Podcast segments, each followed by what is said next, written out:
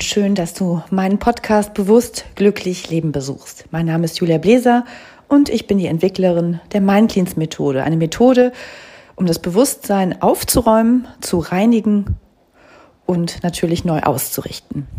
Und dabei ist es ganz wichtig, dass wir wissen, dass das Bewusstsein unsere Lebenswirklichkeit beeinflusst. So wie deine Gedanken deine Zellen informieren, deine emotionalen Ereignisse in deinem Speicher für Wirkungen und Nebenwirkungen sorgen, so ist alles im Prinzip durch das Bewusstsein erlebbar, aber auch veränderbar.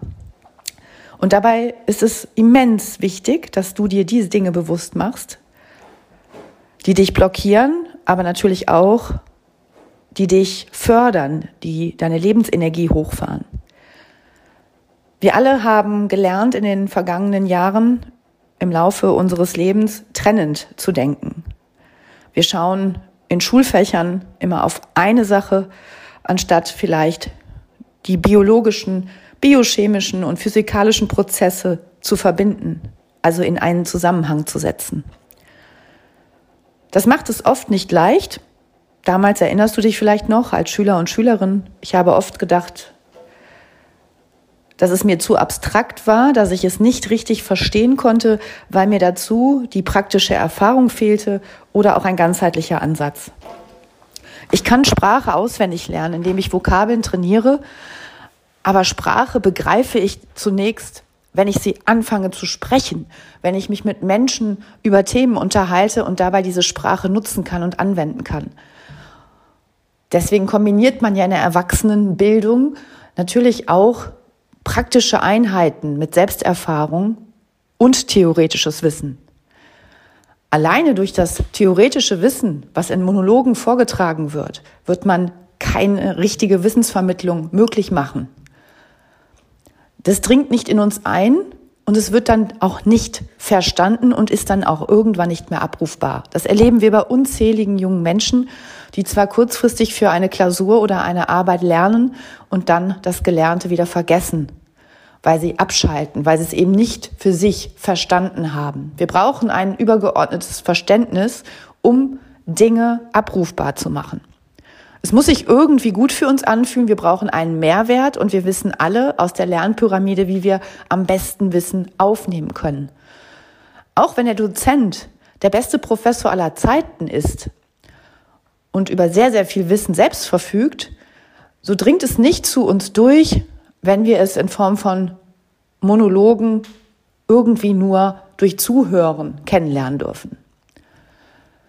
Viele lernen durch visuelle Techniken und durch assoziative Techniken, indem wir uns Dinge verknüpfen, indem wir Bilder dazu bauen, aber natürlich auch, indem wir Dinge in einem anderen Zusammenhang für uns, das gelernte Wissen also irgendwie in einen anderen Kontext bringen und dadurch es zu einer praktischen Anwendung wird. Es hilft also oftmals, wenn wir etwas lernen wollen, dass wir uns Beispiele suchen im echten Leben, um anhand dieser Beispiele das gelernte Wissen zu überprüfen und auch zu erproben.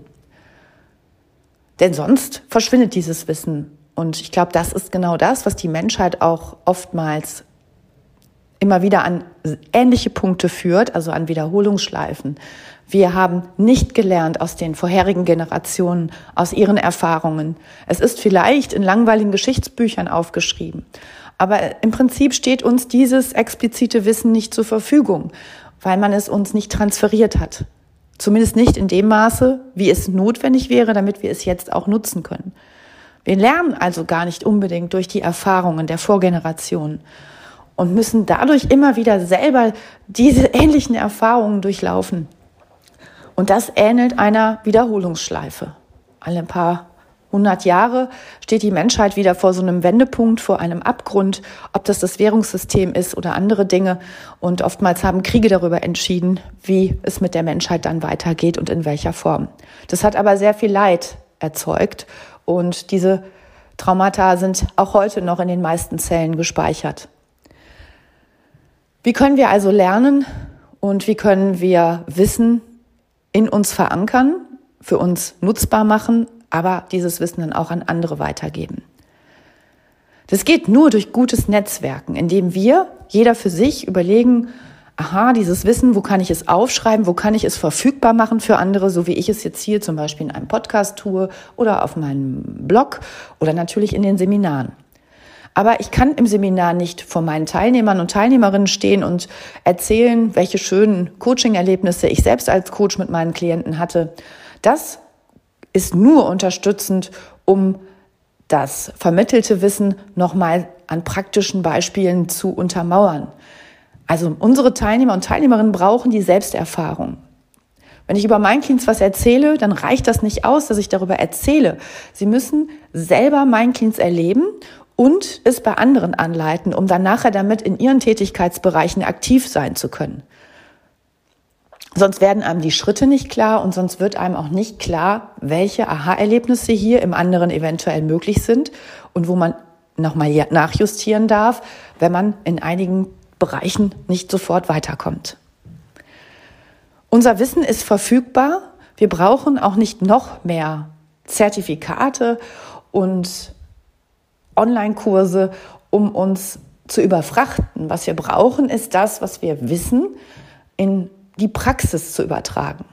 Und dabei können wir Hilfe in Anspruch nehmen, wir können uns anleiten lassen, aber es geht jetzt darum, dass wir es im Alltag nutzen und im Alltag anwenden und es so in die Welt transportieren. Vom Elternteil zum Kind, vom Chef zum Mitarbeiter und zur Mitarbeiterin, von der Kollegin zum Kollegen, vom Arzt zum Patienten, vom Psychologen zum Klienten und so weiter und so fort. Wir können Leute im Freundeskreis anstecken, innerhalb der Familie. Und es geht nicht darum, Leute zu missionieren. Auch das hat niemals funktioniert.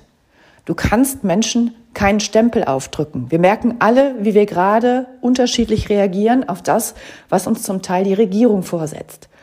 Wie wir genervt sind, uns abgespalten fühlen, wie sich zum Teil Freundeskreise und Familien entzweit haben durch diese Themen, die auf uns zugerollt sind.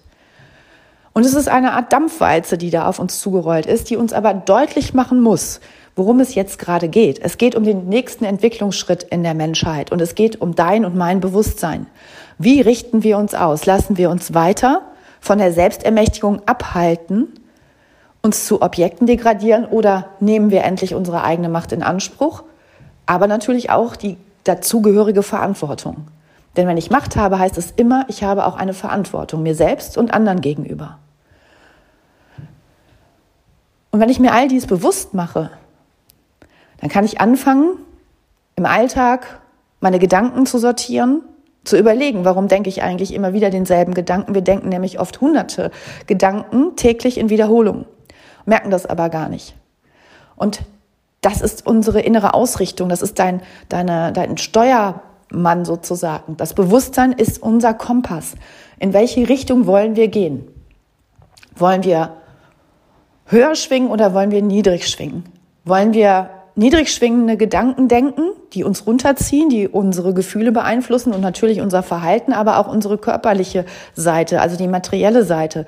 Denn wir informieren damit jeden Tag unsere Zellen. Wollen wir in die andere Richtung gehen, dann dürfen wir auf unsere Gedanken acht geben.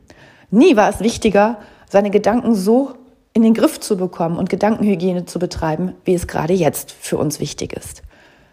Und es ist enorm wichtig zu schauen, welche emotionalen Ebenen sind bei mir noch nicht in Balance, welche sind noch nicht geheilt, was habe ich noch nicht verdaut, wo muss ich noch mal hinschauen? Und welche Emotionen darf ich jetzt wirklich in der Tiefe heilen, damit sie in mir keine Wirkung im Sinne einer negativen Wirkung erzeugen.